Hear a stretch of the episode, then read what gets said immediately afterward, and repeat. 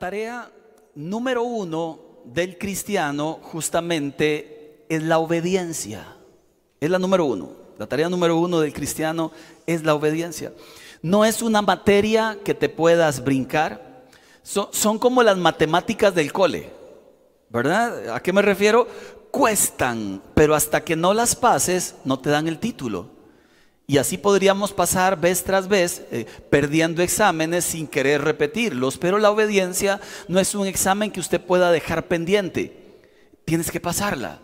Es la materia de las materias. Y justamente lo entiendo así porque desde el Génesis esta fue la tragedia de la humanidad.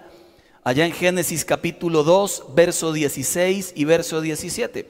El Señor le da este mandato a aquella pareja Pueden comer de todos los árboles que hay en el jardín, pero del árbol del conocimiento del bien y del mal, ese no deberás comer.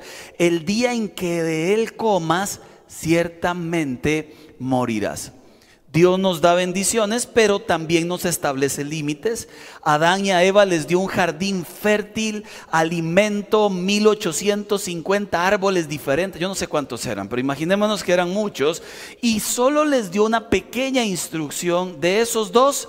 No, Dios les asigna responsabilidades de cultivar, de beneficiarse de, los árboles del jardín. No obstante, la mayor responsabilidad que les asigna es ser obedientes, libertad con responsabilidad. No parece una tarea fácil, o más bien era muy fácil. Y a veces podríamos juzgar a Adán y Eva como que, flojos, ¿verdad? Qué, parejita más floja. Si, si era tan fácil, ¿por qué? ¿Por qué? ¿Por qué? En serio. ¿Por qué a un chiquito pequeñito usted le dice no toque y toca? ¿Por qué? Porque usted le dice a, su hijo no meta los dedos en ese toma corriente y ¡juá! hasta que explota. ¿Por qué razón? ¿Por qué? ¿Por qué, ¿Por qué, el Señor nos dice en su palabra no vea a la mujer ajena y ahí va a la cabeza, ¿verdad? Parece el exorcista. ¿Por qué? ¿Por qué la Biblia dice que es el matrimonio y la gente aún insiste? No, Señor, pero hay una manera diferente. vamos, vamos a rejuntarnos a ver qué pasa. ¿Por qué? Porque es que solemos brincarnos aquello que Dios nos ha dicho. Bueno, parece que es una tendencia del ser humano a desobedecer, pero la desobediencia siempre trae consecuencias y las, la obediencia siempre trae bendición. Dígalo por favor ahí, aunque sea con la mascarilla. Nunca entiendo yo cuando me hablan con mascarilla. Dígalo por favor, Dios bendice al obediente. Dígalo aunque sea por dentro ahí. Ahora, dígalo de esta manera. Dios bendice solo al obediente.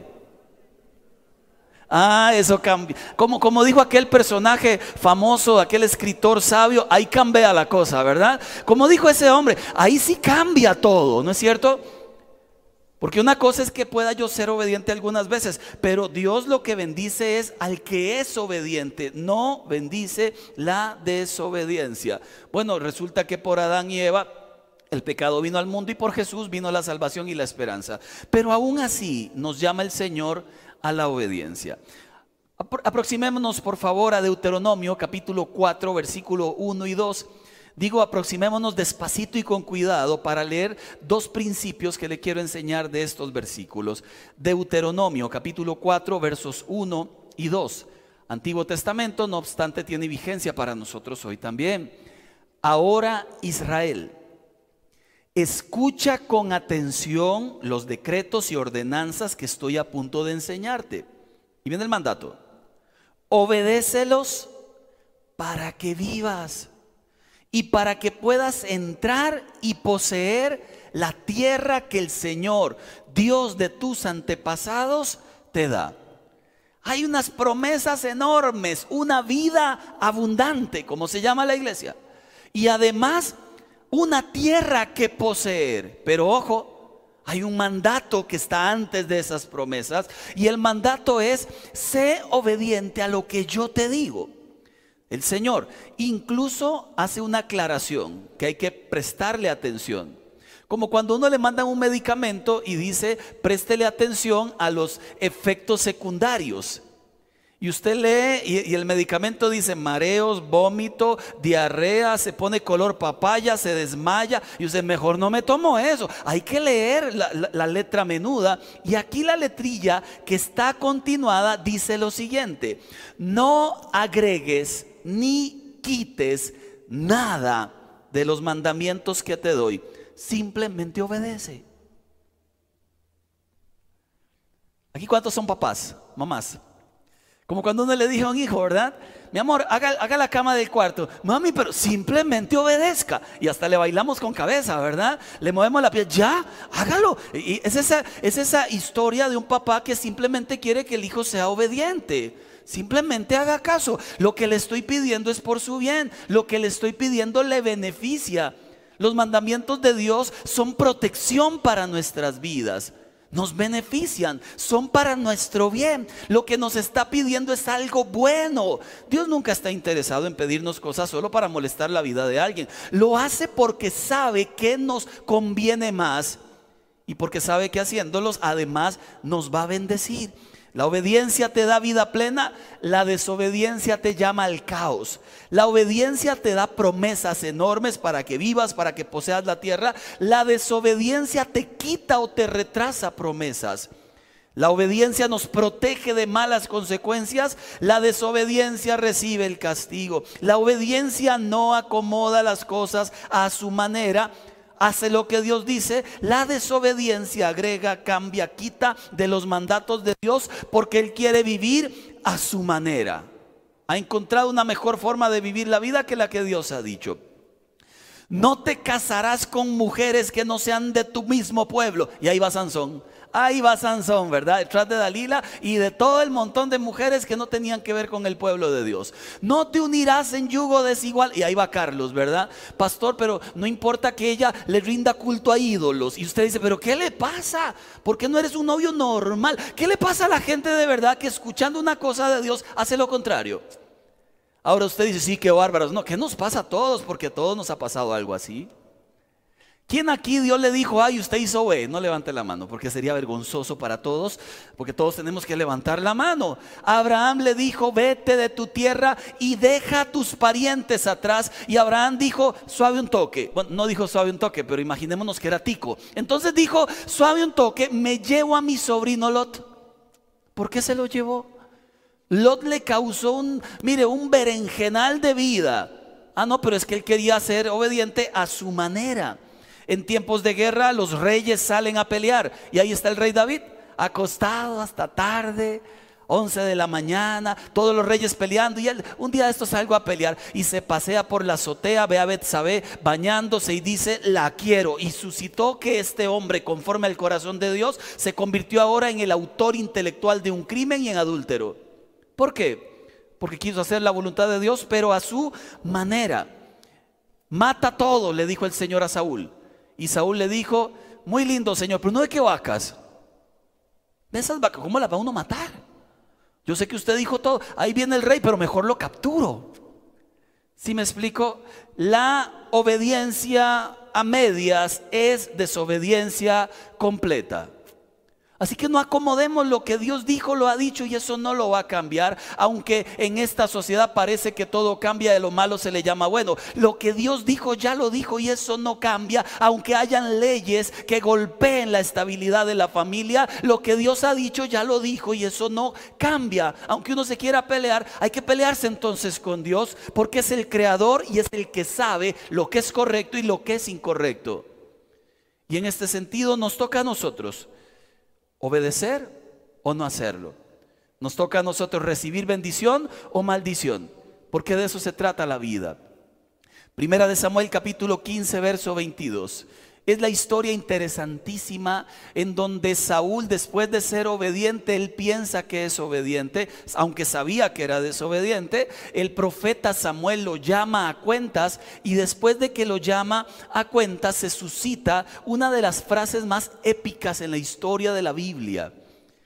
Apréndasela, anótela porque podría darnos una lección de vida. Primera de Samuel capítulo 15, verso 22. Pero Samuel respondió, ¿qué es lo que más le agrada al Señor?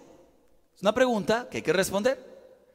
tus ofrendas, tus sacrificios o que obedezcas su voz. Ayer puse un ejemplo con Jackie, mi esposa, y yo, si, si yo le preguntara a Jackie, mi vida, ¿qué más le gusta a usted de mí? que yo compre todas las cosas y tenga la casa siempre bien pintadita y bien acomodada o que sea fiel.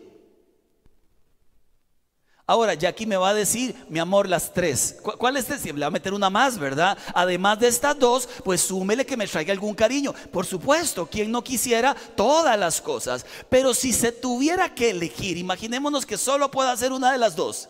No es cierto, yo hago como 25, pero imaginémonos que solo pueda hacer una de las dos. ¿Cuál cree usted que elegiría Jackie? ¿Que pase pintando la casa o que sea fiel?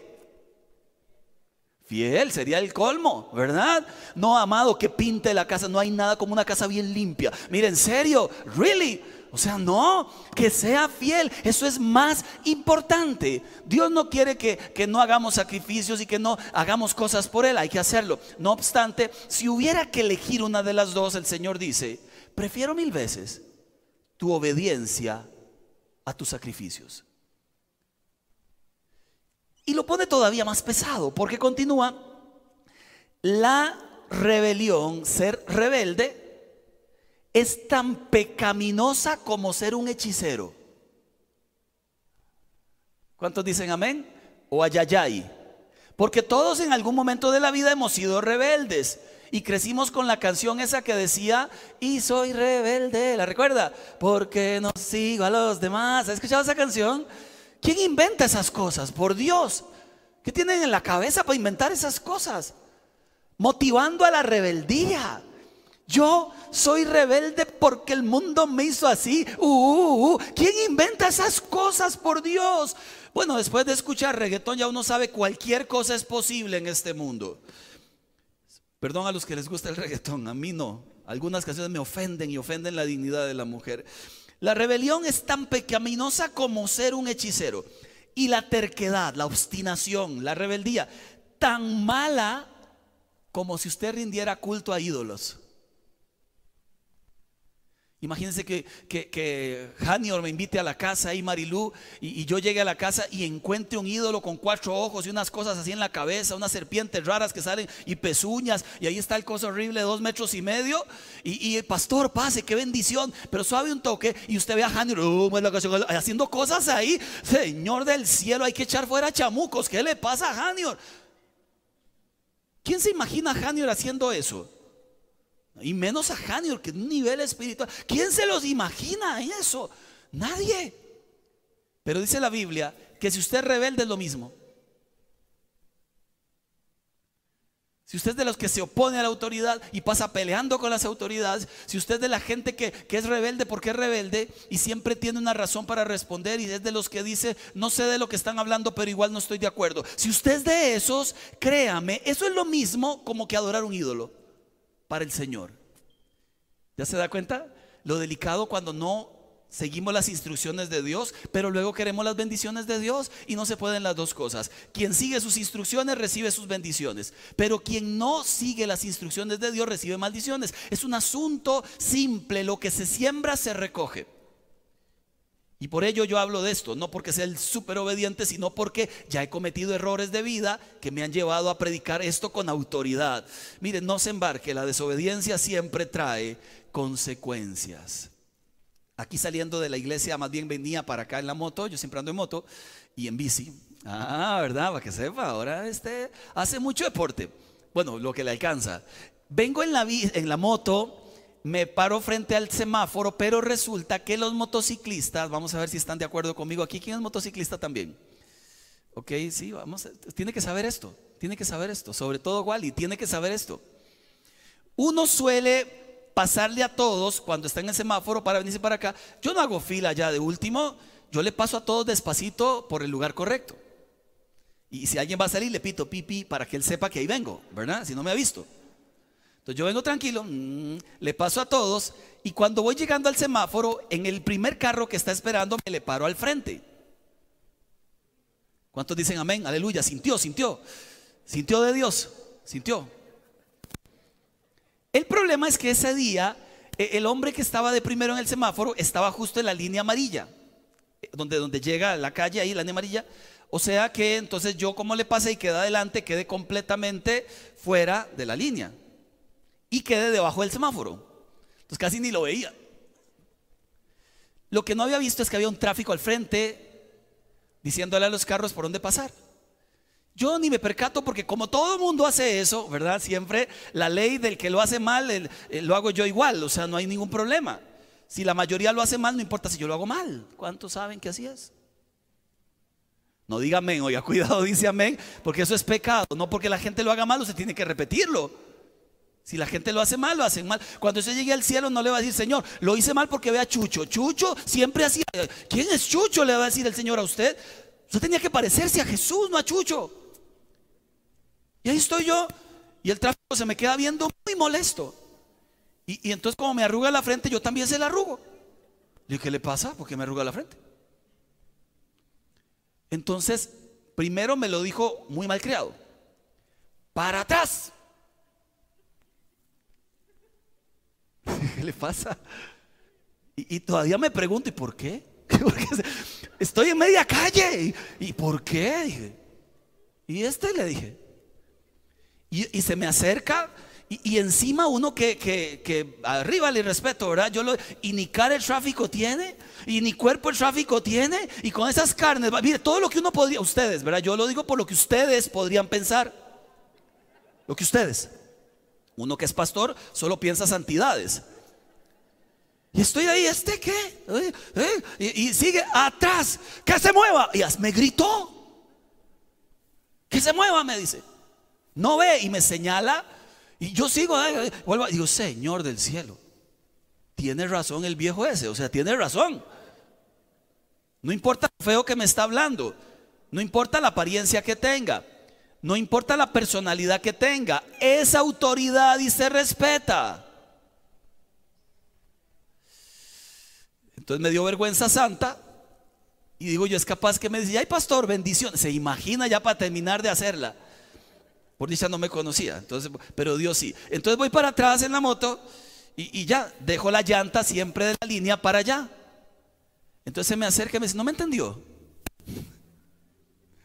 Casi me dice, se lo dibujo. Qué cosa más cruel de viejo. Y, yo le dije, sí le entendí. Pase detrás de la línea donde corresponde. Yo pude haberle dicho, mil gentes lo hacen así, Wally lo hace así, Julio lo hace peor. Yo pude haberle dicho mil argumentos que el único argumento que vale es, estás irrespetando, haga lo que tiene que hacer. Entonces voy para atrás se puso el semáforo en verde, arranqué, me le quedé viendo con, ojos de, Dios lo bendiga, llegué a la iglesia y dije, Señor, es que eh, tienes razón. Porque a veces en la vida hacemos lo incorrecto, nos llevamos un sopapo y luego nos enojamos? ¿Por qué Caín se enojó? Caín no tenía por qué enojarse. El Señor le dijo, si hiciera lo bueno, el bien estaría contigo, pero como haces lo malo, el mal está como una fiera esperando el momento para atacarte. ¿Por qué te enojas si usted fue el que hizo lo malo y está recibiendo la recompensa? Los argumentos del desobediente, el conformista. Es mejor obedecer a medias que no obedecer del todo. Falso. La desobediencia es igual que obedecer a medias. El incapaz, simplemente no puedo ser obediente. Siempre intento, pero fallo en todo. Cuidado, lo que estaríamos negando es el poder del Espíritu Santo. Él cambia. Lo que nos falta ahí no, es, que, no, es, que, que no pueda Dios cambiarnos, es voluntad. Es rendir nuestras vidas. El comparativo se lo decía ahora como el malo lo hace. El negativo, cada vez que trato de ser obediente, miras que algo mal sale, entonces al final soy desobediente y encima cero, todos los astros se alinean en mi contra. ¿De dónde sacan esas cosas? El pragmático, mientras me funcione así, yo lo hago, aunque sé que no está bien, pero igual lo hago. Vayamos a Deuteronomio capítulo 28, verso 2. Un versículo, eh, luego usted se lee todo el capítulo en casa, por favor, pero un versículo extraordinario. Deuteronomio 28, versículo 2. Me gusta como lo dice la Reina Valera 60. Como saben, siempre uso un montón de versiones de la Biblia, eh, pero me gusta mucho en esta versión lo que dice el versículo. Ojo. Y vendrán sobre ti todas estas bendiciones, de visiones, decía el chiquito. y te alcanzarán si oyeres la voz del Señor tu Dios. ¿Vio qué lindo? Dice que usted no tiene que andarse preocupando por perseguir las bendiciones. Si usted es obediente, se levanta una mañana y ellas corren hasta donde está usted y le alcanzan. Aplican restricciones. Solo al obediente. Me hace gracia esto de alcanzar porque en la mañana me fui a andar en bici. Ahora en la mañana, este, para gloria de Dios, 35 kilómetros. Ahí va uno subiendo, ¿verdad? Ahí va uno subiendo poco a poco. Hasta que Juan Carlos me dijo que hace 85. ¿Qué cosa? Siempre hay alguien que te arruina tu momento. Pero bueno, no importa. Dios te perdone, Juan Carlos.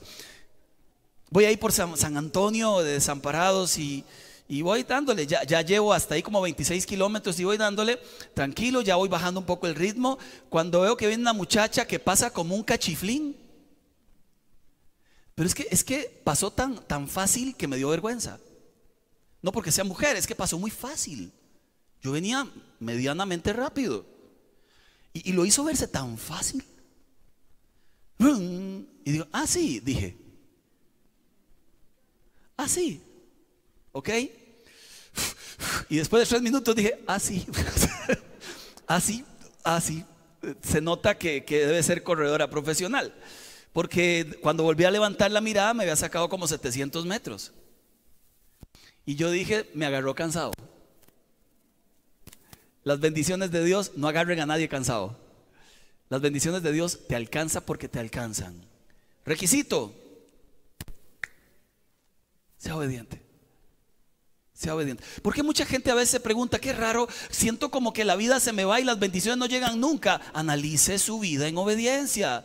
No culpe a la vida, no culpe a Dios, analice hacia adentro cuántas bendiciones habrás perdido por causa de la desobediencia. Ahora, ¿en dónde somos desobedientes? Claramente cuando Dios nos dice algo en primer lugar, pero hay otros cuatro lugares donde somos desobedientes. Número uno, de los hijos a los padres, aunque estemos grandes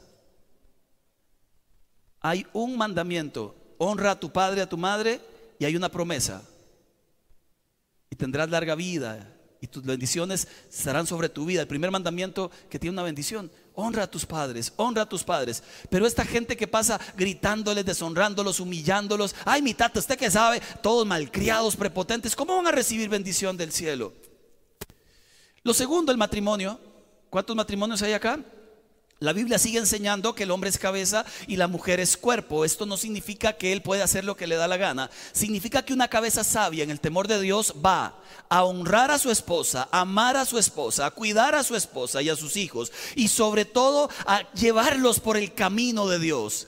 Va a sacrificarse por ella así como Cristo se sacrifica por la iglesia no es cabezón, es cabeza de hogar y ese es el mejor concepto de una cabeza, que además con ella logran acuerdos de respeto mutuo, pero cuando en la, en la pareja se pasan irrespetando, lo que están echando del hogar es la bendición de Dios.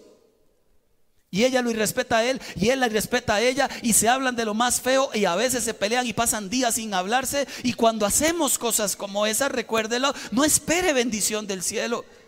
Es en la unidad, es en el perdón, es en la tolerancia, es en el caminar juntos, es en el buen trato. Tan es así que cuando un hombre le habla feo a una mujer, no piense que Dios a usted lo escucha después. Dice, sus oraciones, dice Pedro, serán obstaculizadas. Entonces, hijos, un lugar donde podemos perder bendiciones por no honrar a los padres. Esposos, esposas, un lugar donde podemos perder bendiciones por no honrarnos. Jefes, son autoridades. Ojalá todos fuéramos jefes. Pero hay un tipo de jefe en particular. Mire, se lo leo. Hay un tipo de jefe en particular que está en Primera de Pedro 2:18. Criados, empleados, sométanse con todo respeto a su gente, a sus jefes, no solo a los buenos comprensivos, sino también a los insoportables. Hay jefes insoportables. Si usted tiene una pequeña, mediana empresa o gran empresa, no estoy hablando de usted. Usted es un pancito dulce, casi un bonete con lactocrema. Estoy hablando de los otros jefes que no son creyentes. Porque los jefes creyentes son una bendición. Más de uno dice, solo usted sabe, pastor. No conoce al mío. Deberíamos, ¿verdad? La gente que tiene a su cargo gente debería influenciarles para bien y ya que tiene autoridad sobre ellos, en lugar de maltratar, debería bendecir. Pero aún si nos tocara algún jefe medio gruñón, medio grinch, aún allí, dice la Biblia, respételo a su jefe. Le digo otro punto, las autoridades, los gobiernos. Dice la palabra del Señor, por lo menos este en Tito capítulo 3, versos del 1 al 2, el, el apóstol habla, recuérdales a los creyentes que se sometan al gobierno y a sus funcionarios. Tienen que ser obedientes, siempre dispuestos a hacer lo que es bueno. Ah, eh, eh, una cosa es que compartamos valores con los gobiernos de nuestros países. Es una cosa muy diferente. Yo no comparto muchos valores. No obstante, la mayoría eligió y somos gobernados porque la mayoría eligió. Entonces Dios nos manda a los creyentes a respetar y a orar. Leo redes sociales y a veces veo hasta creyentes maldiciendo a medio mundo. Dios no nos mandó a maldecir a nadie, aunque estemos en desacuerdo con muchas cosas. Nos manda a respetar y orar. ¿Cuándo es el único momento donde no deberíamos hacer caso? Como aquel momento donde Nabucodonosor dijo, nadie puede orar. ¿Y quién es ese hombrecillo para decirle a una persona que no puede orar? Ahora entendemos que hay una pandemia y esto de no cantar es por una razón, que alguien esté contaminado y cantando en la emoción contamine a medio mundo. Se entiende que es por nuestra salud. Pero si no hubiera pandemia, nada de esto tiene sentido y no se respeta algo que esté violentando los principios de Dios. Aclaro. Ah, y número cuatro, la iglesia. Hebreos capítulo 13, verso 7, obedezcan a sus pastores, sujétense a ellos porque ellos velan por sus almas como quienes han de dar cuenta para que lo hagan con alegría y no quejándose porque esto no es provechoso. Aclaro, ah, hay dos modelos de liderazgo en este mundo, eh, aquellos que nos inspiran y aquellos que, que nos hacen desinspirarnos.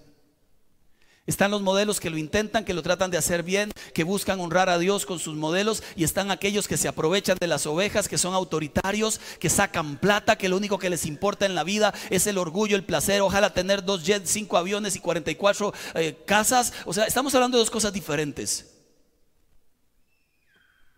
Entonces, cuando su líder, su pastor, la persona en autoridad que usted tiene, está tratando de hacer las cosas bien, dice la Biblia, sométase. De lo contrario, ¿qué está haciendo ahí?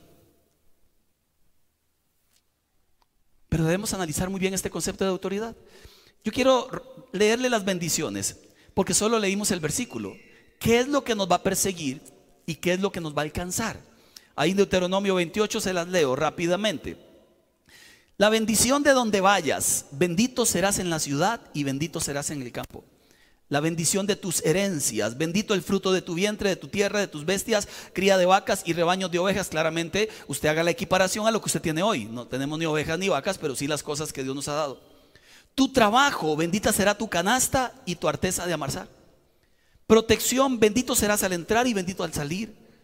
Dios peleará por ti, el Señor derrotará a tus enemigos que se levanten contra ti.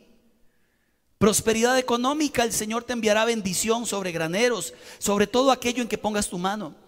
Serás llamado su pueblo, te confirmará el Señor por pueblo suyo, santo, como te lo ha jurado.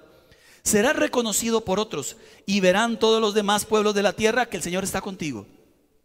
Tendrás ahora prosperidad integral y el Señor te hará sobreabundar en bienes, en el fruto del vientre, en el fruto de tu bestia, en el fruto de tu tierra, en el país donde estés. No vivirás en esclavitud financiera, te abrirá el Señor en el buen tesoro y te abrirá el cielo para enviar la lluvia a su tiempo. Prestarás y no pedirás prestado. Y once, no vivirás en derrota. Te pondrá por cabeza y no por cola. Qué lindo es Dios, ¿no le parece? Qué bueno es Dios.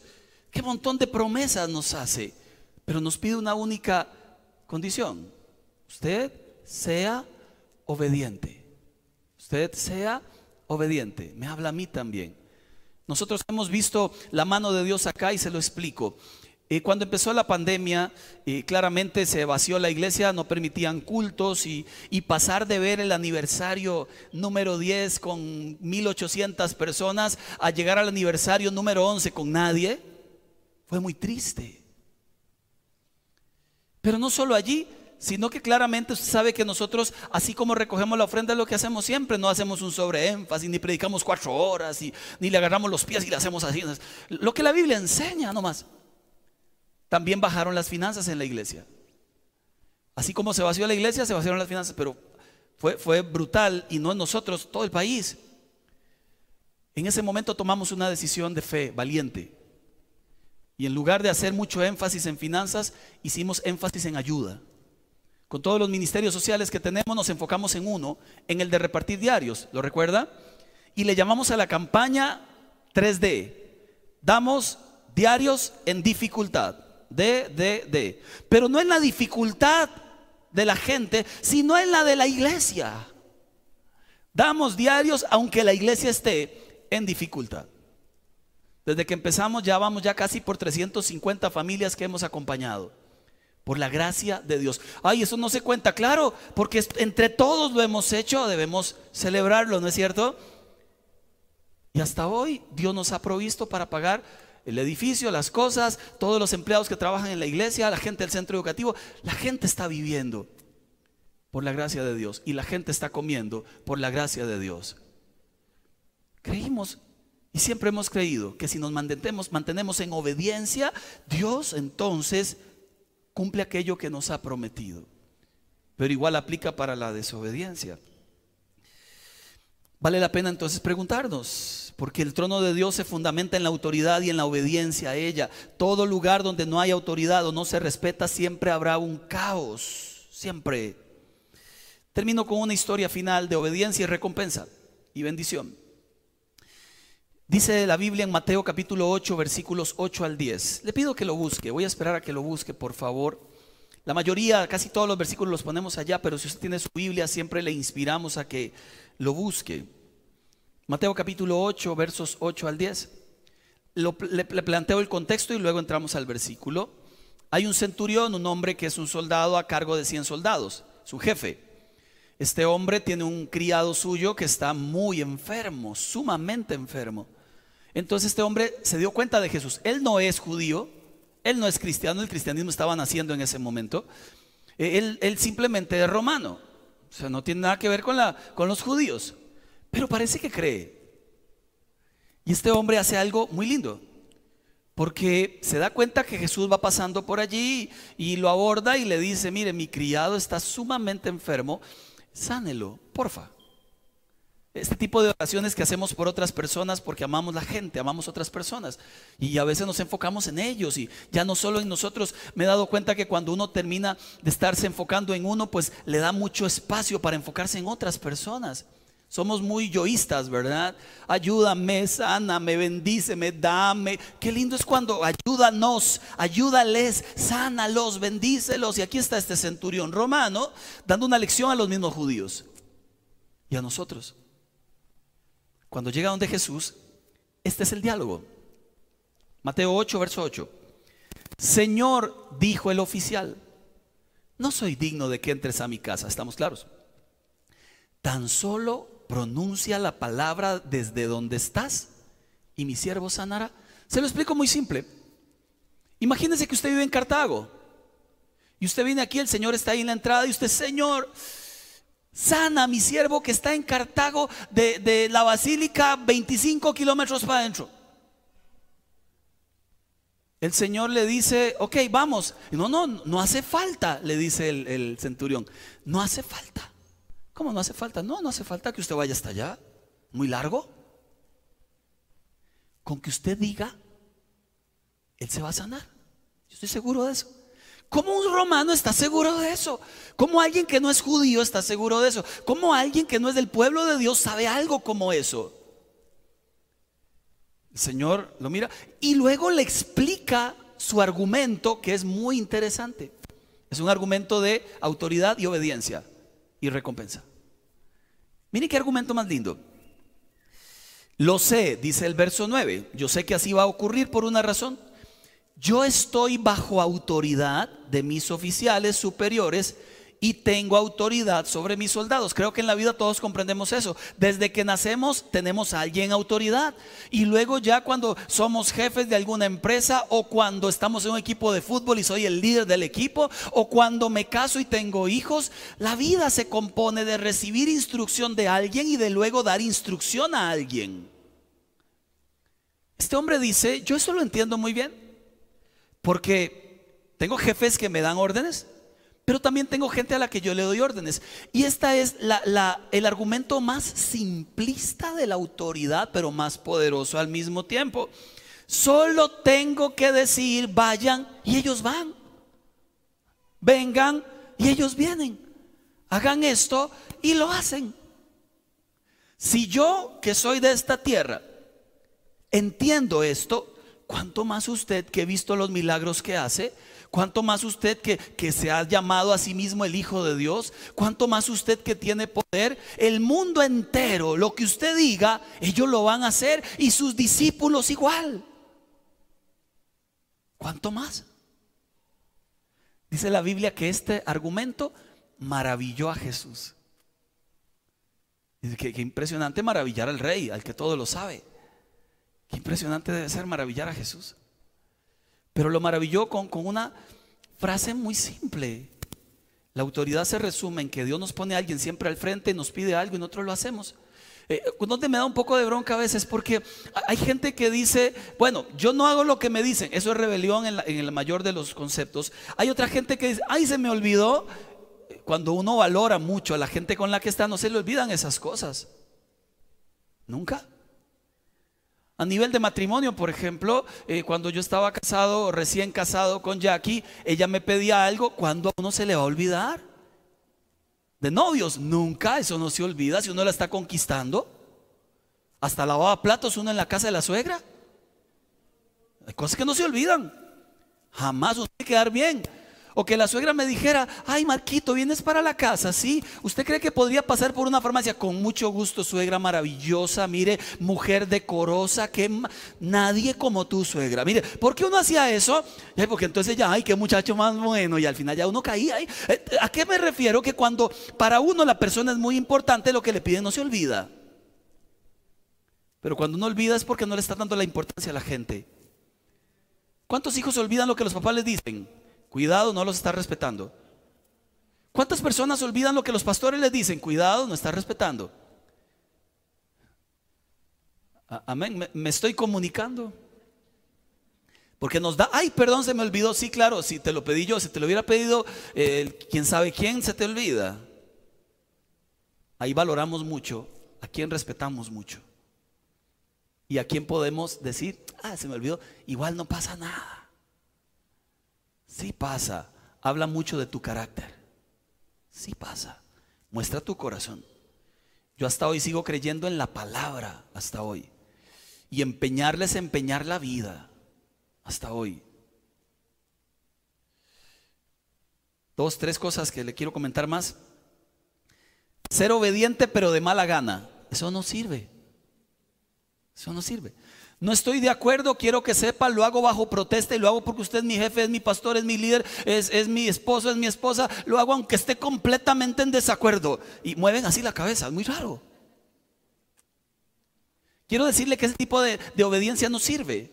¿Por qué razón? No es que no sirva, igual obedeció, ¿verdad? Ya aunque sea, aunque sea haciendo trompas, es, la, la historia Aquella famosísima del chiquito que estaba con la mamá, hiper malcriado, hiper rebelde, y la señora le dijo, se sienta ya o me lo acomodo. ¿Ha escuchado esa frase? La dijo alguna vez. Y el chiquito ya se asustó, entonces se sentó y le dijo, madre, estoy sentado, pero por dentro estoy parado. ¿Qué huila más malcriado? ¿De qué vale ese tipo de obediencia si no aprendió nada? Entonces, cuando fui a la Biblia, me puse a pensar cómo fue la gente que obedeció los mandatos de Dios. Y Dios le dijo a Abraham, toma tu hijo al que amas y ofrécelo en holocausto en el monte que yo te diré.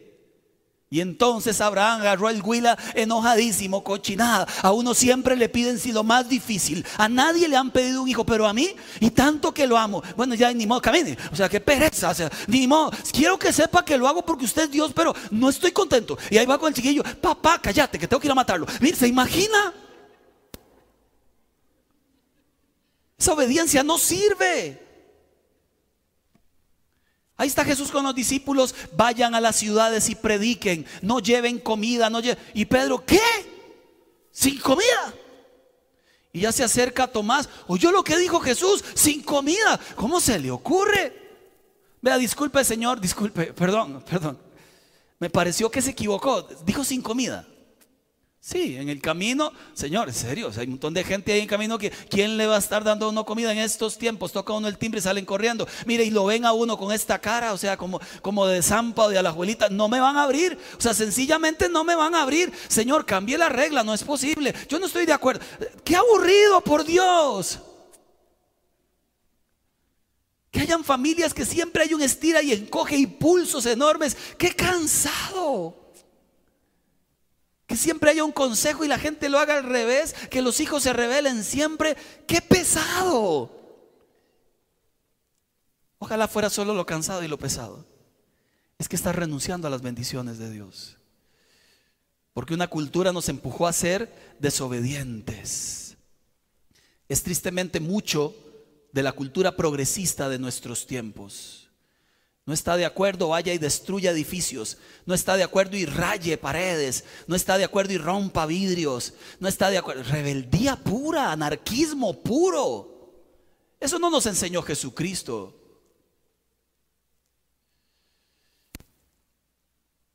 O yo. Terminé así como enojado, ¿verdad? No, no estoy enojado. Estoy feliz de la vida. Ahora termino diciéndoles y le pido al grupo que cantemos esta canción que mi hija cantó ahora al principio que me encantó, no la había escuchado antes. Me encantó esta canción. quiero que sepa que, que hay momentos donde usted podría preguntarse, Pastor, perdón, pero yo he sido obediente en todo lo que usted ha dicho y a veces siento que las bendiciones no llegan. Quizás, y solo quizás, está siendo probado como José siendo probado como Job. Quizás y solo quizás le pasó las de Pedro, que el diablo ha pedido tu vida para zarandearte un poco. A eso le llamo yo tiempos de, formación de carácter. Aún en esos momentos donde la visión no llega. Pero sí le animo a que haga una oración. Sí le animo a que haga una oración. Voy a ¿Cuál? Júntenlo porque se cayó. Dios lo que promete lo cumple. Toda la vida ha sido así. Y cuando usted ha sido obediente, pudiera ser una oración válida. Con mucho respeto, es Dios. Padre del cielo, tú has prometido bendiciones para aquellos que te obedecen. Y yo la he pulseado en serio. He renunciado, he dicho, he visto, sí me he equivocado en el camino, pero he enmendado errores. Ahora te suplico, esa promesa que diste la cumplas en mi vida. Era lo que decía Nehemías. Recuerda tus promesas, Señor. Recuerda que si nos volvemos a ti, tú te volverías a nosotros. Recuerda tu amor por tu pueblo, Señor. Recuerda tu bondad y tu misericordia. No es que Él haya olvidado, pero en momentos como esos siempre es bueno clamar a Dios y decir, Padre, lo estoy intentando bendice mi vida, porque es tu promesa, Señor. Por favor, bendice mi vida. Y le digo algo más. Hay obediencias que duelen. ¿Se entendió? Que duelen. Hay obediencias dolorosas, pero que traen un peso de gloria sobre su vida hay obediencias que duelen. Hay algo que usted le ha dicho, no lo haga más, pero le da placer, le da esperanza, le da de todo. Y Dios le ha dicho, quita eso de mi trono. Y duele. Hay obediencias que van a doler. Hay situaciones que no deberían estar en la vida nuestra. Hay conductas que tenían que haber desaparecido hace tiempo. Hay amistades que no te convienen o usted no le conviene a ellos, no sé cuál de las dos. Pero cuando hablamos de obediencia todos sabemos de qué nos está hablando el Señor personalmente, ¿no es cierto? Yo hablo de obediencia y sé de qué me está hablando a mí. Pero cuando digo obediencia usted sabe de qué le está hablando a usted. Le pido por favor que se ponga de pie. Y quisiera que cantemos esta canción suavecito, hacia adentro. Más, más que la cantemos con el alma. Y hacemos este compromiso de obediencia a Dios. ¿Podría levantar sus manos al cielo si lo tiene a bien, por favor? Tu amor es devoto, como anillo en santa unión, como voto probado, como antiguos pactos son. Tu amor permanece en la tempestad, por encima de todo, tan llenas de piedad. Fiel has sido tú y siempre lo serás. Te das en mi lugar y es por eso que mis labios siempre te alabarán, siempre te alabarán siempre te alabarán, siempre te alabarán mis labios. Puedes decirlo, mis labios siempre, Señor. A pesar de los errores que he vivido, a pesar de que a veces, Señor, me he equivocado, hago mi compromiso de obedecerte y alabarte. De alabarte siempre, Señor, mi alma, mi corazón, Señor.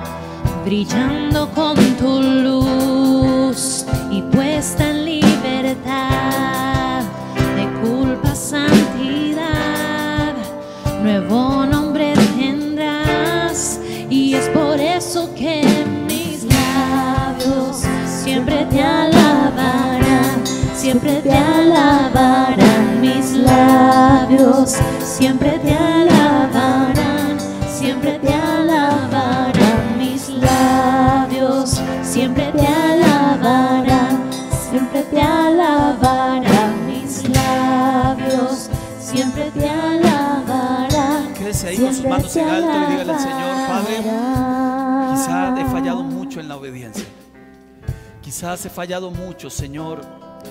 Haciendo lo que tú me enviaste a hacer, no lo he hecho. Quizás, Señor, le doy cabida a pecados, a conductas que me has dicho que no. Quizás sigo insistiendo en cosas que no debería insistir. No obstante, y después de escuchar esto, levanto mis manos y te digo, te entrego todo lo que soy. No quiero dejarme nada para mí. No quiero dejarme situaciones escondidas ahí en el fondo de mi corazón. No quiero dejar ningún cuarto sucio dentro de la casa de mi alma. No quiero, Señor, yo quiero vivir libre, vivir recibiendo tus bendiciones. Porque quiero, como lo decía el salmista, deleitarme en la obediencia, deleitarme en ti, Señor. Quiero recibir las bendiciones que tú prometes, que tú ofreces. Y como decía igualmente el salmista, que un espíritu obediente me sostenga. Que sea tu palabra la que me sostenga. Que sean tus palabras las que guíen mi camino. Que sea tu palabra lámpara a mis pies. Que no me desvíe a ningún lugar. Que ame yo tus verdades. Que ame yo tu voluntad. Que pueda decirlo con autoridad, Señor. Haz tu voluntad y no la mía. Haz tu voluntad y no la mía, Señor. Siempre, Señor, quiero alabarte con mis labios, con mis conductas, con mis ojos, con mi alma, con mi ser. Toda mi vida, Señor. Y hoy pidiéndote perdón, acepto tu perdón. Y hoy pidiéndote perdón, acepto tu perdón. Y con estos mismos labios que te pido perdón, te canto. Te digo que mis labios siempre, Señor, siempre te alabarán, Señor. Por la creación yo canto, digno eres, Señor. Y es por eso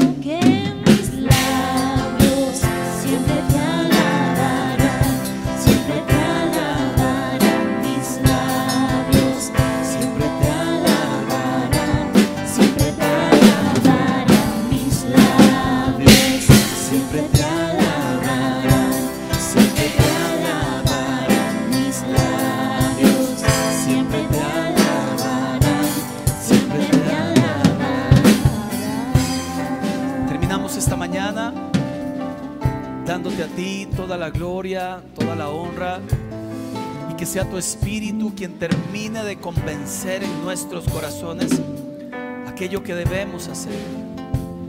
Que sea tu espíritu quien termine, Señor, la obra que has comenzado, Padre. Que mi vida entera sea una vida que honre tu nombre a través de la obediencia.